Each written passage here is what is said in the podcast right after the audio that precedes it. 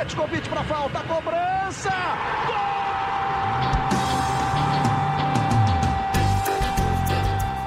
Está entrando no ar o podcast Sabe de quem? Do rubro negro, da nação, é o GE Flamengo.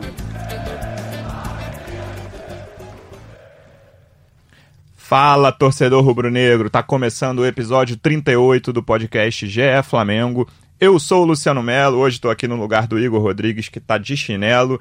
Tô recebendo dois convidados ilustres, a mesma dupla do, do último episódio, só com o Igor no lugar deles, no meu lugar. Fred Uber, como é que você tá, amigo, nos nossos setoristas de Flamengo aqui do Grupo Globo? Fala, Luciano, tudo tranquilo? Bastante agitado, o Flamengo não para. Meu. Tranquilo não é a palavra do mercado do Flamengo, mas tudo bem, tá tudo que bom que você tá bem. Thales Soares, como é que você tá, amigo? Tudo ótimo, muitas novidades acontecendo no Flamengo, mercado bombando. O Flamengo, disparado no Rio, é o time que tem mais novidade. A gente faz os podcasts dos quatro clubes aqui. Desde o último podcast, o Flamengo já fechou com o Michael, com o Thiago Maia e Pedro, que são três jogadores ainda não anunciados pelo Flamengo, mas podemos cravar, Fred? Me diz, diz pra mim. Pode, pode cravar. Vão jogar no Flamengo.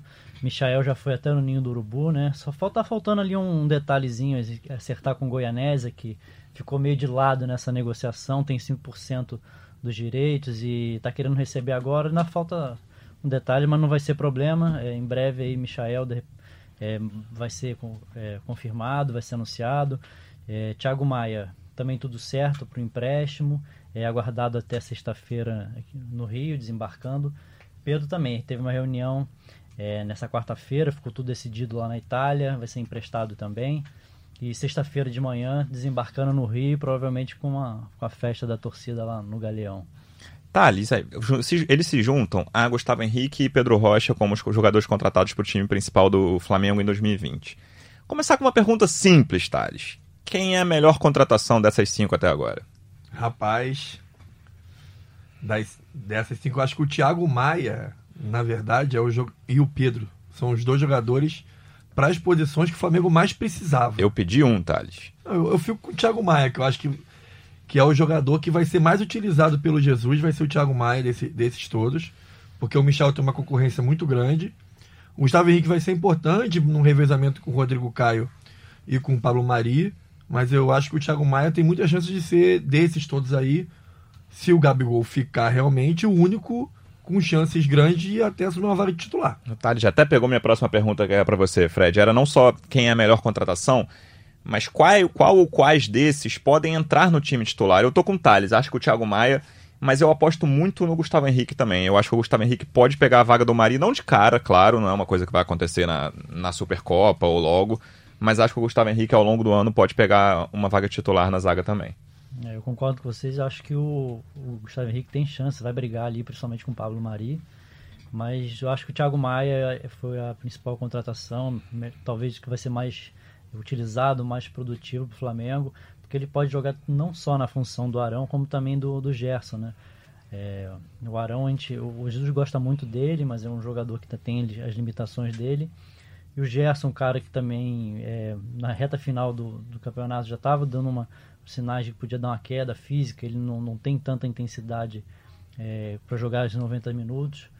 É, acho que o Thiago Maia foi uma, uma boa, boa contratação, vai chegar muito motivado, tá doido para vir pra, faz, faz, uns dois anos que ele é, quer jogar no Flamengo. Então vai chegar com uma motivação lá em cima para tentar brigar por essa vaga. E é isso, acho que. Mas sim, Pedro Rocha e como o Thales falou, Michael e Pedro Rocha, a concorrência é muito pesada, porque eles vão concorrer diretamente ali com o Arrascaeta e Bruno Henrique. E difícil. o Jesus não sempre demonstrou que não é de poupar muito. Fazer então, muito rodízio, né? Fazer muito rodízio. Você vê o Vitinho, era considerado quase que um primeiro reserva ali para qualquer das substituições. E mesmo assim ele não tem tantos jogos como titular como a gente poderia imaginar num esquema de rodízio, já que ele poderia substituir qualquer dos jogadores de frente. Já o Michael e o Pedro Rocha, eu não acho que eles possam substituir qualquer jogador de frente como o Vitinho substituía. Eu acho que é uma situação diferente da deles. Eles são mais posicionais, são mais limitados ali é, tecnicamente do que o Vitinho, podem fazer menos funções. Então eu acho que eles vão ter muita dificuldade para encontrar um espaço para ser titular, mas vão ter os minutos deles, normalmente. Tudo bem que o Jesus também não costuma fazer substituições com muitos minutos do jogo, né? E nenhum deles é armador, né? Exatamente. Continua com Everton Ribeiro, Arrascaeta e talvez o Diego ali de armador. É, o Vitinho talvez seja desses que jogam na frente o que seja mais armador. É. Não que seja um armador, mas talvez seja o mais armador dele seja, Sim, seja o Vitinho. concordo. É, eu falei com o Thales um dia desse aqui, até a gente estava almoçando junto. Eu acho que o- o Everton Ribeiro é um jogador difícil de substituir.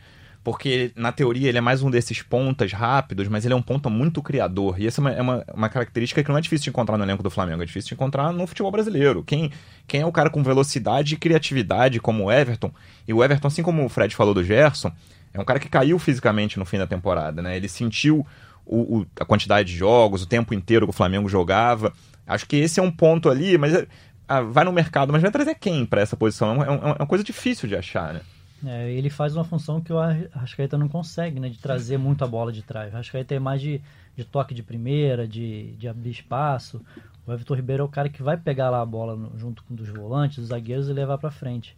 Ele teve essa queda, ele teve muito dificuldade física esse ano. Ele jogou praticamente metade do ano com uma- um problema crônico no pé direito que ele é, Que dificultava atrapalha a mu- correr, né? dificu- dificultava muito a recuperação dele, porque ele não conseguia fazer as mesmas atividades. No dia seguinte do jogo eram muitas dores, e aí e pre- prejudicou bastante ele. Vamos ver como é que ele inicia essa temporada.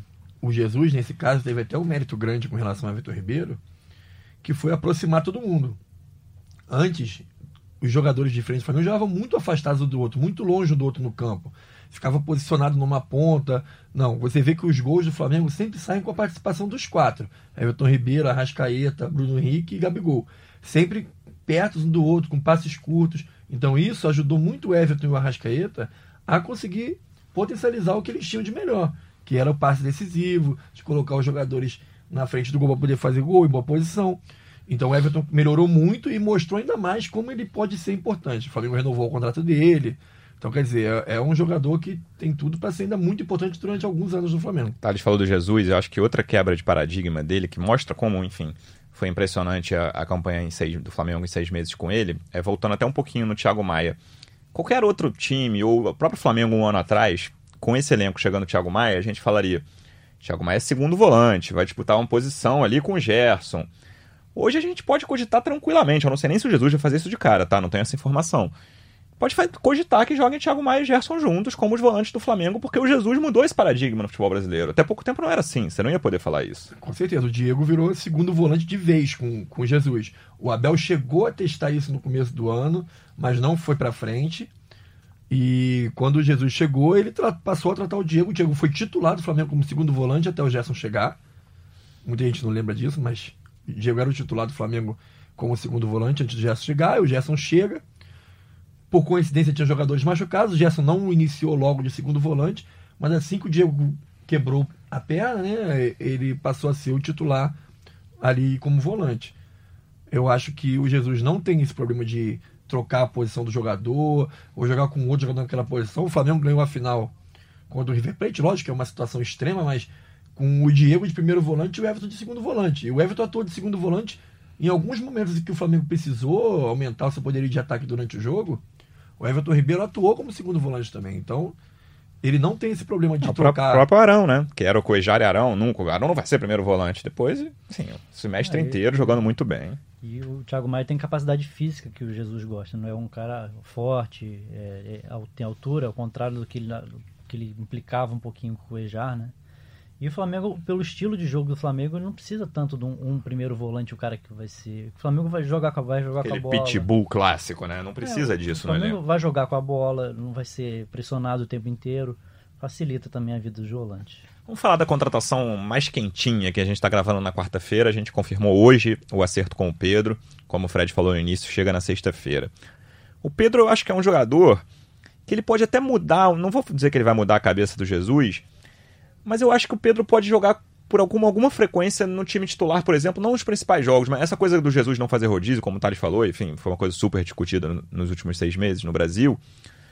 O Pedro dá uma opção a ele, que até o Gabigol, com toda a quantidade de gols que fez, pelo amor de Deus, não é uma crítica ao Gabigol, mas é um jogador diferente de área ali. Pode ser que um jogo ou outro eu tenha a impressão de que ele fale, eu quero ter um centroavante alto, um cara grande pra brigar, que participe do jogo. O Pedro é um cara que tem habilidade, não é aquele centroavante alto que quando chegar não vai conseguir devolver uma, uma bola, fazer uma tabela.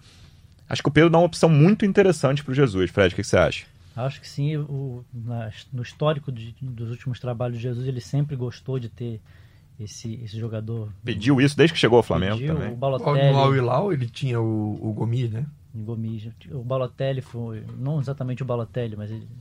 Com, a partir do pedido dele no centroavante, o Flamengo chegou perto até de contratar o Balotelli. Eu acho que ele vai ser bastante utilizado. Assim. A gente sabe, você tinha perguntado, a gente respondeu do Thiago Maia, mas acho que o Pedro vai ser bastante utilizado. ali. Sempre que não puder contar com um deles, é, vai entrar o Pedro, por exemplo. Se tiver o Flamengo perdendo, precisar é, correr atrás do resultado, pode tirar um volante e botar ele, o Bruno Henrique jogar aberto, que sabe jogar também. Ou seja, tem várias possibilidades aí para o Jorge Jesus é, utilizar bastante o Pedro. Não, e muito importante também é que o Flamengo tem dois laterais que são muito eficientes para fazer um cruzamento. Não é qualquer cruzamento. Então, se você tem um jogador na área capaz de, de cabecear uma bola, que o Flamengo hoje tem o Bruno Henrique como esse principal cabeceador, imagino eu, no ataque do Flamengo. O Gabigol não é um grande finalizador de cabeça, tem gols de cabeça, mas não é uma especialidade dele. No, com o Pedro já funciona. O Pedro pode funcionar até como um escorador de bola, de bola cruzada do Rafinha e do Felipe Luiz, que ele sabe fazer isso muito bem, fez isso muito bem no Fluminense. Então é um jogador que vai dar muito ganho, dependendo das condições físicas dele, que a gente também não sabe quais são. Mas eu imagino que ele possa dar um ganho grande no elenco, como uma opção importante para um outro modelo de jogo. O Michael se encaixa nisso, porque se o Bruno Henrique, porventura, em alguma partida for jogar como centroavante, o Michel pode encaixar muito bem ali no lado esquerdo. E você ganha o Bruno Henrique como centroavante, que já mostrou que pode fazer esse papel. Então, o Flamengo vai ganhando várias opções para montar times de diversas formas em diversos momentos do campeonato. O Pedro Rocha é um que pode fazer várias posições. Você falou no início, Thales, que os, os- esses que chegaram no ataque são mais posicionais e tal. Em relação ao Michel, eu concordo contigo. Mas o Pedro Rocha, no Cruzeiro, tudo bem que a passagem dele pro Cruzeiro é um, é um parâmetro ruim, pelo, enfim, o time foi muito mal, ele foi mal. Mas ele jogou tanto pelos lados, ele jogou de centroavante em alguns jogos. Ele, agora, principalmente com o Pedro, eu acho que ele não vai ser muito utilizado nessa posição no Flamengo. Mas eu acho que ele é um cara que pode fazer várias coisas ali na frente, Não, apesar ele- de não ser muito o que o Rascaeta faz, aquela coisa da criatividade que a gente comentou no início. Mas ele não deixa de ser posicional. O que eu quis dizer com posicional é que ele, quando ele joga numa posição, ele fica muito preso a ela, o que o Flamengo não faz. É, o gol do contra o River Plate, o segundo gol é o Bruno Henrique fazendo, armando a jogada para o Arrascaeta receber dentro da, dentro da área. Então é, é uma situação que o Flamengo Que fez que isso. todo Gabigol mundo faz se mexe, ainda, é, né? todo mundo se mexe o Todo tempo mundo se todo. mexe muito. O Pedro Rocha, ele joga. Quando ele joga de ponta, ele joga de ponta mesmo, aberto, bem aberto, posicionado na ponta. Não vem se Mas mexendo pode ser que esse- não só ele, esses caras se adaptem com o Lógico, Jesus, né? Lógico, acho que pode se adaptar muito bem sim. O Bruno Henrique se adaptou um pouco a isso também. Eu acho que a grande pergunta para esse ano, não sei nem se vocês concordam com isso, mas para mim, na minha cabeça, com essas contratações do Flamengo, a grande pergunta é, até cheguei a tocar um pouco nela na última, na- anteriormente aqui.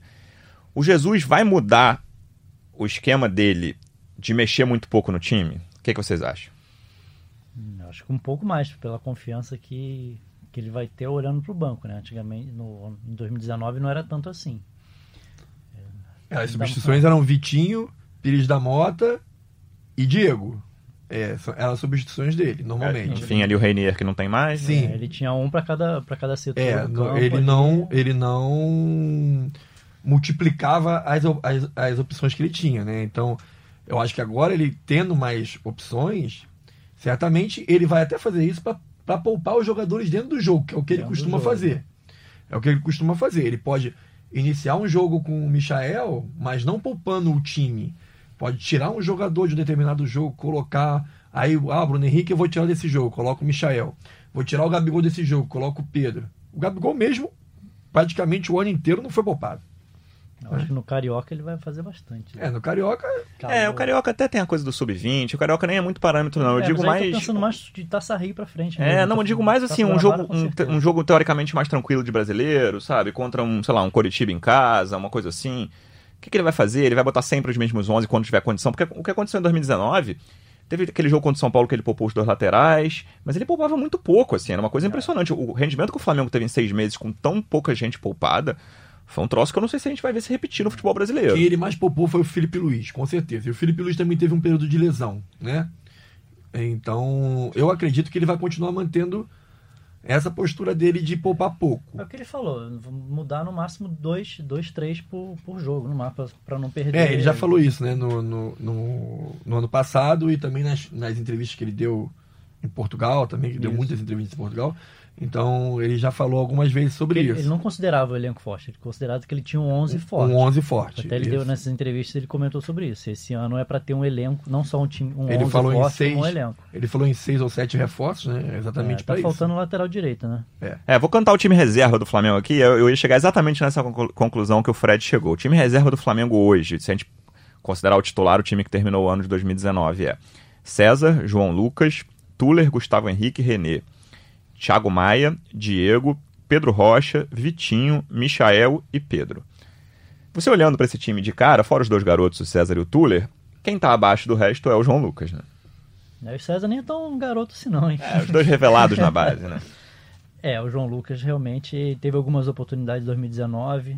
é, algumas foi bem e outras foi mal, tanto que não conseguiu se firmar como, como substituto é, imediato do Rafinha, apesar do Rodinei também ter oscilado muito. É, eu acho que o Flamengo ainda vai, vai tentar um jogador para essa posição para formar esse elenco aí. O Orejuela é, chegou a ser especulado, mas não, não foi à frente.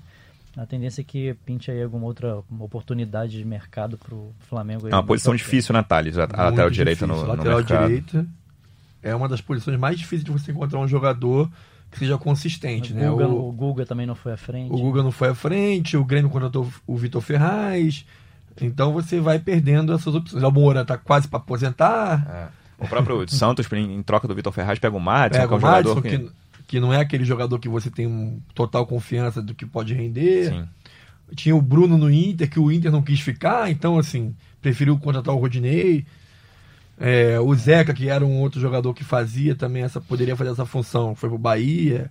É, nessas horas tem que olhar um pouquinho o mercado sul-americano também, jogadores jovens aí pintando. É, falam muito em laterais argentinos, né? Mas aí fica uma coisa mais de torcida faz, dando sugestão no É. Twitter, que às vezes até funciona, né? É, você vê o mercado brasileiro, eu não sou desses que acham que tem que tudo ir pra ver o que, que tem na Argentina e no Uruguai, não. Claro que tem que olhar.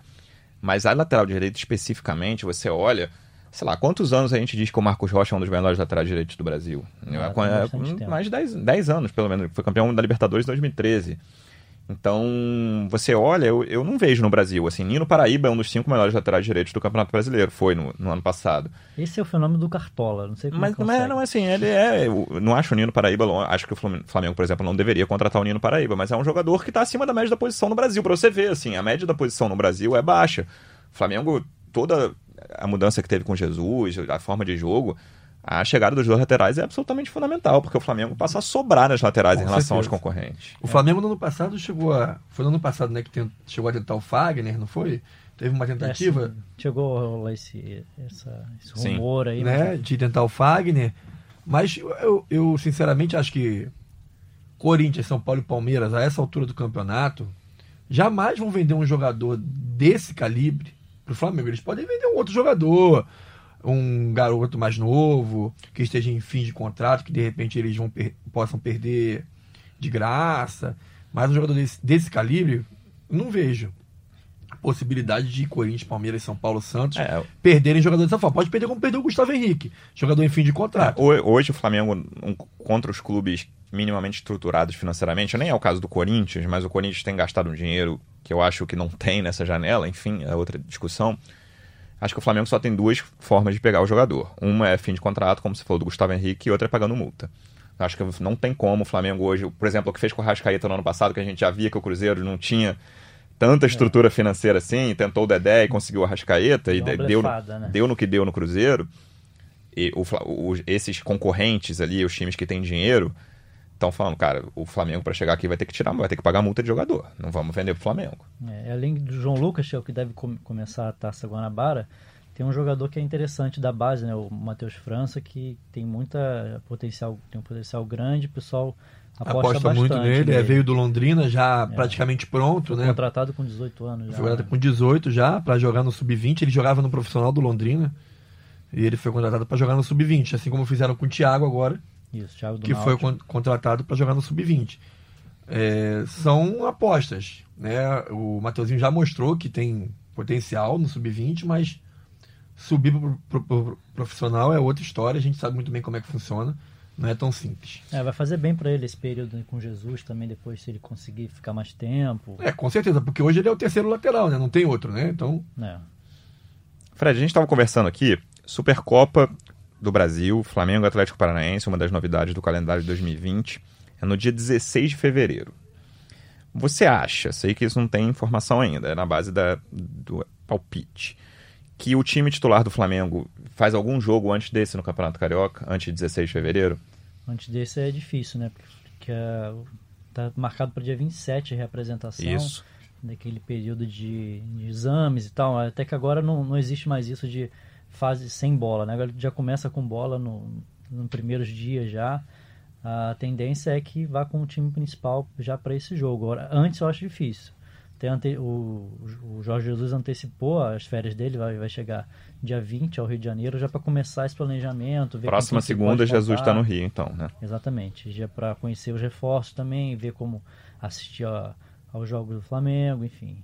Mas antes disso eu acho difícil pelo já que o time vai se representar só dia 27, isso é um período curto. talvez faça jogos treinos, né? É, não jogos oficiais. Talvez bote um três ou quatro que ele acha num jogo de carioca, né? Tudo não talvez, assim, É. mas pra não todo mundo não Talvez estrear. reforços, na é, verdade, né?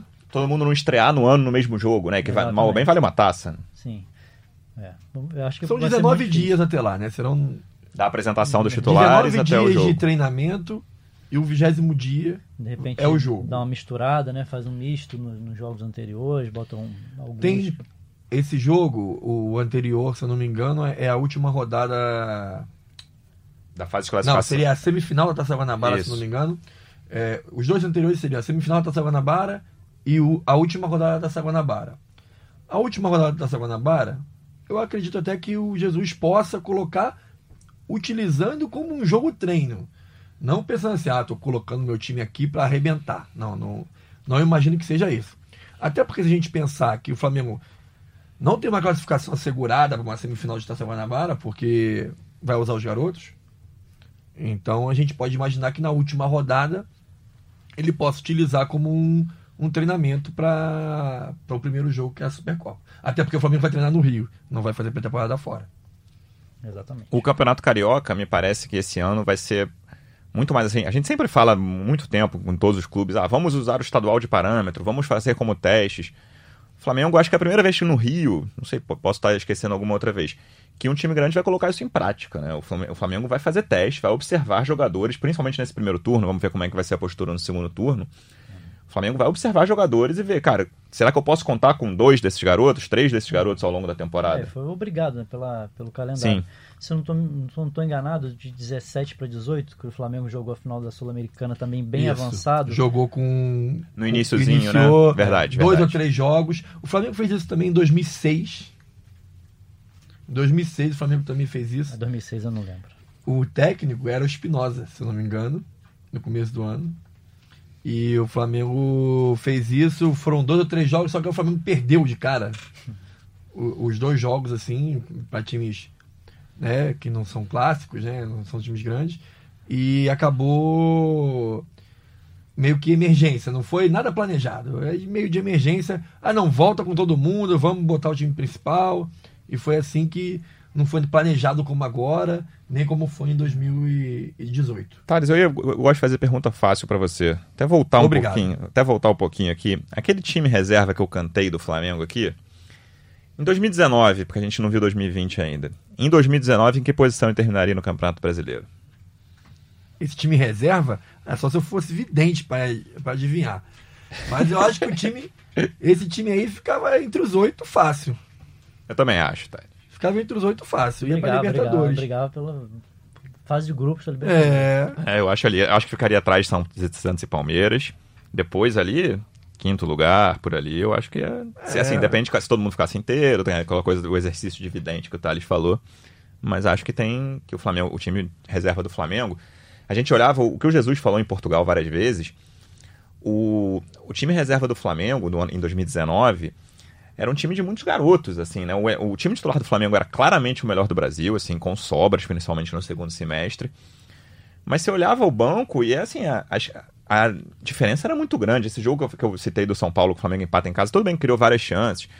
Mas você tira os dois laterais e tirou o Gerson, se eu não me engano. Foram três, três poupados Isso, nesse Gerson, jogo. o Gerson entrou ainda no jogo. Exatamente. O E- Gerson e o Felipe Luiz entraram. mas aí você tira Rafinha e, e, Felipe, e Felipe Luiz, você bota Rodinei e René, a diferença é muito grande, assim. A lateral direita ainda tá com essa diferença, entre Rafinha e João Lucas é uma diferença considerável. Mas nas, nas outras posições, você olha hoje, assim, o Flamengo tem um elenco muito forte. O que a gente terminou 2018 falando do elenco do Palmeiras, quando o Palmeiras foi campeão brasileiro, acabou que quando a gente foi ver em 2019, o time titular do Palmeiras não era tão forte assim, até porque o Flamengo se reforçou muito bem em 19. E o Flamengo está acontecendo agora é que ele está reforçando o, o time reserva de uma forma que você não vê rival. Assim, hoje, na opinião de vocês, assim, quem é o grande rival do Flamengo pelo título brasileiro? Tudo bem que muita coisa vai mudar nos elencos, Eu mas acho hoje, que continua sendo o Palmeiras. É, o Palmeiras talvez. quem eu acho que fez um bom mercado até agora é o O Grêmio. Grêmio e o Corinthians talvez se, se contratar todo mundo. É, Se o Grêmio fizer como vem fazendo nos últimos anos, não é adversário do Campeonato Brasileiro. Mas se o Grêmio resolver jogar a Vera no Campeonato Brasileiro, passa a ser um adversário forte. E o Palmeiras. Eu acho que o Santos cai muito, perdeu jogadores importantes. técnico. Curioso para ver o técnico o Pode perder o Sanches ainda, né? O Sanches não tá certo de é, que fique, perdeu né? o Sanches. É... É, o Santos é o principal jogador do time, acho. E que a gente fala, você comentou do Palmeiras, que a gente falava de contratava muito. Só que eu acho que muitos jogadores do Palmeiras que não decidiam. Muito bons jogadores, mas um, um elenco muito homogêneo. Do Flamengo tem, contratou mais jogadores decisivos. Michael decisivo, Pedro Rocha talvez um pouco menos, não é tanto de, de fazer gol. Teve assim. momentos de decisão. Grêmio foi, é. né? Mas, Não, eu acho até que, o que os caras que o Flamengo Pedro, contratou né? esse ano pro time reserva, fora o Pedro, Pedro não, mas o Michael e o Pedro Rocha, mais ou menos, foram são um nível parecido com o que o Palmeiras contratou pro time titular. Se você pensar um Scarpa, um Zé Rafael, eram caras que o Palmeiras estava esperando que. E esses caras, tipo, a comparação desses caras no Palmeiras, quando o Palmeiras contratou, é com o Arrascaeta, Bruno Henrique e Gabigol. E esses caras, os do Flamengo, são muito mais decisivos. sim, sim. Então, o- os que o Flamengo contratou esse ano foi, foi, foi pensando, esses caras vão ser meus reservas. Lá é uma distância do, do titular, talvez pro reserva seja menor. Bem menor. Bem- É, Bem não, menor. porque lá o titular, quem, é- quem decide é o Dudu.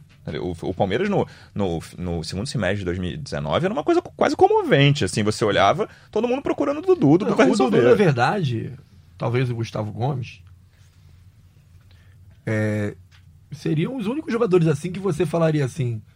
Não, esses dois caras entram no time do Flamengo e podem jogar. Tem um monte de bom jogador, mas só esse aí também que eu acho. Tem uma matéria que a gente fez legal quando, aqui no Globoesporte.com, o pessoal de São Paulo, quando o São Paulo negociou com o Palmeiras, que ele fez uma longa reunião, São Paulo é desse, né? Fez uma longa reunião com o Galo também e passou as impressões dele. Aí ele falou assim: Eu acho que vocês têm dois, vocês, Palmeiras, tem dois jogadores, não é extraordinários, não, mas diferentes, algo, alguma coisa assim.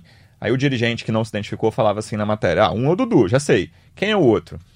Aí ele falou que era o Ramires, que era um cara que não conseguiu jogar em 2019.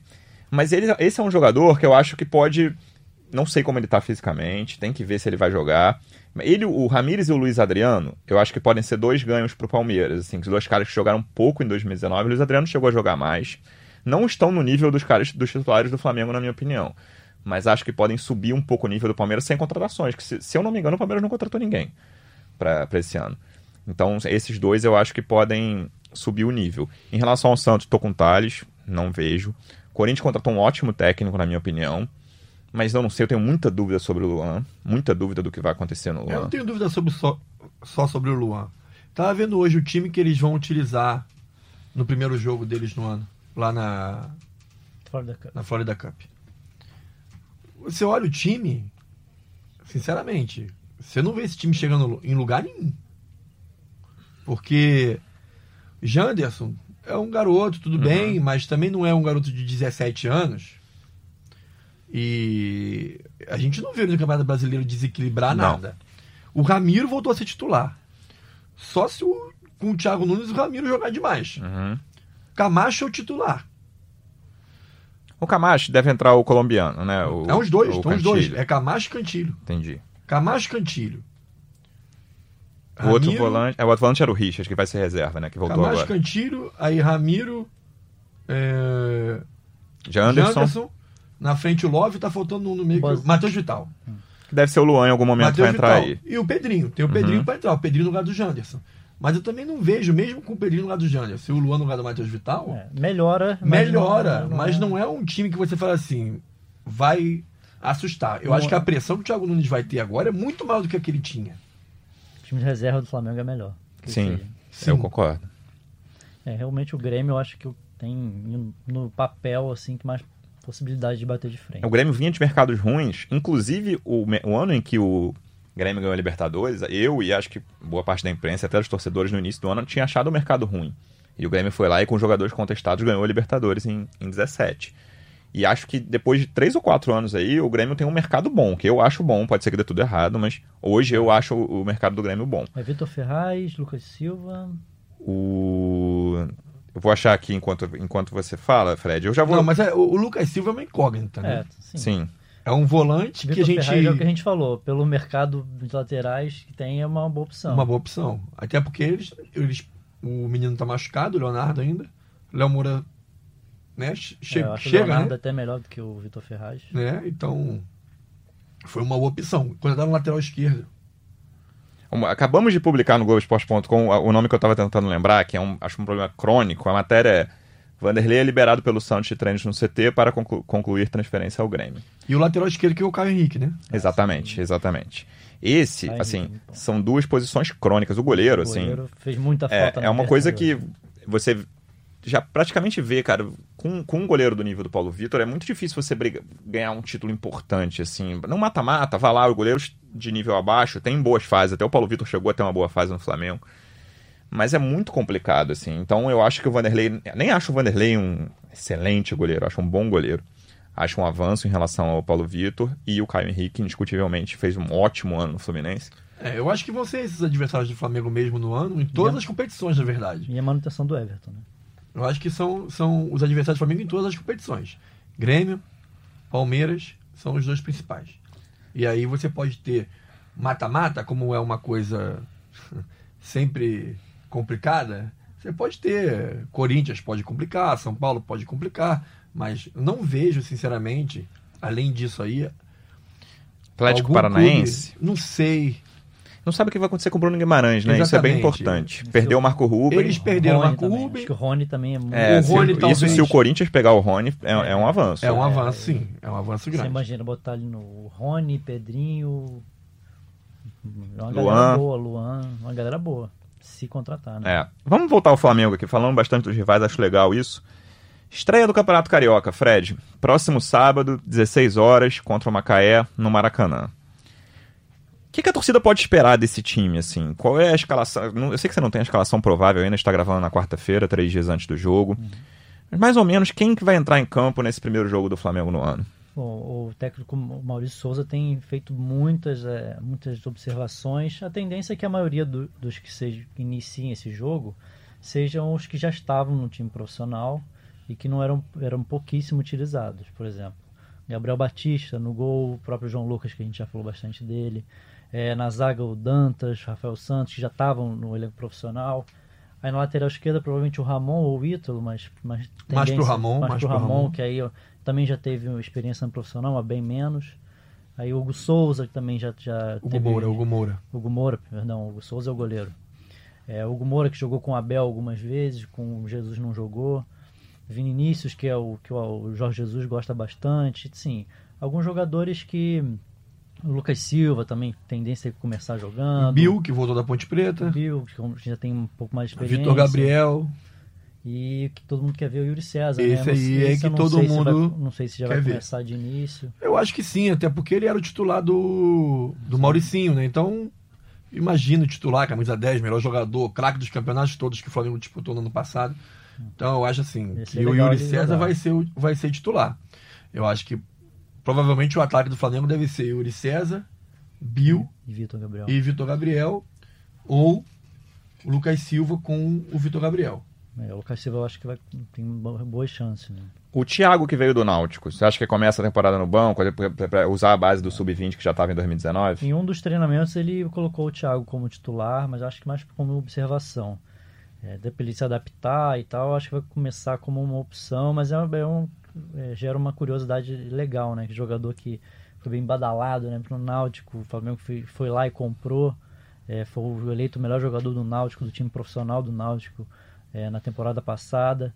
É, Vamos ver, é uma coisa vai ser um- uma das atrações legais pra O, gente o torcedor, acompanhar nesse torcedor em início. geral, né, não só o do Flamengo, tem essa curiosidade de quando o jogador é desconhecido. Eu gravei o podcast hoje aqui do Fluminense, falando sobre os dois estrangeiros, Pacheco e Araújo, que o Fluminense contratou. E fica essa coisa, vai procurar vídeo no YouTube. O Flamengo só contratou jogador conhecido. O único pouco conhecido é o Thiago. Então a torcida fica com isso. Eu quero ver o Thiago, eu quero ver o Thiago, como é que É, o Thiago ano passado joga. foi o João Lucas, né? Exato. É, que não foi nem, o Thiago não foi contratado para o time profissional, foi contratado para a base e vai ter essa chance agora, como esses outros jogadores estão tendo. Até porque pela, pelo que a gente já falou aí de quantidade de gente para jogar na frente, tá, vai ficar meio difícil pro Thiago. É, mas essa coisa do armador, eu nem sei se é exatamente a do Thiago. O armador criativo 10 ali não tem muito no, no time tem. É, titular, eu acho no, no elenco Eu acho que principal. não é muito a dele, não. Acho que ele É, mais o Yuri, o rápido. Yuri no Flamengo, o, o- que é o que todo mundo quer ver, o Yuri César, ele tem um pouco de armador, mas ele joga muito com a bola no pé, ele carrega muito a bola, ele é um, um jogador de drible, né? De, de muita velocidade, mas ele também tem capacidade de armação, de dar passe decisivo. Eu acho que o Yuri vai ser o, grande destaque do Flamengo assim nesse começo de É, temporada. ele tem mais potencial, né? O Richard Rios tem uma característica também de armação, né? Ele é, é, o Richard ele, ele também, Tem mas ele joga do- mais um, um pouco mais recuado, É. né? E vem do futsal, né? É um pouco diferente, tem que ver como é que vai ser o colombiano. Também é legal de ver, né? Uma- um- algo diferente de, pra se ver também no começo de temporada no Flamengo. Ver como é que o Richard vai sair. Bom, essa temporada promete muito no Flamengo. Foi só o segundo podcast do ano. Pessoal, Fred, muito obrigado pela presença. Sei que você vai voltar sempre aqui. Um abraço, amigo. Estaremos de volta e começa a temporada agora sábado. Maracanã, Flamengo e Macaé. Vamos ver o que acontece. É isso. Thales, volte sempre, amigo. Obrigado pela presença. Com certeza, é só chamar que a gente aparece. Valeu, pessoal. Um abraço.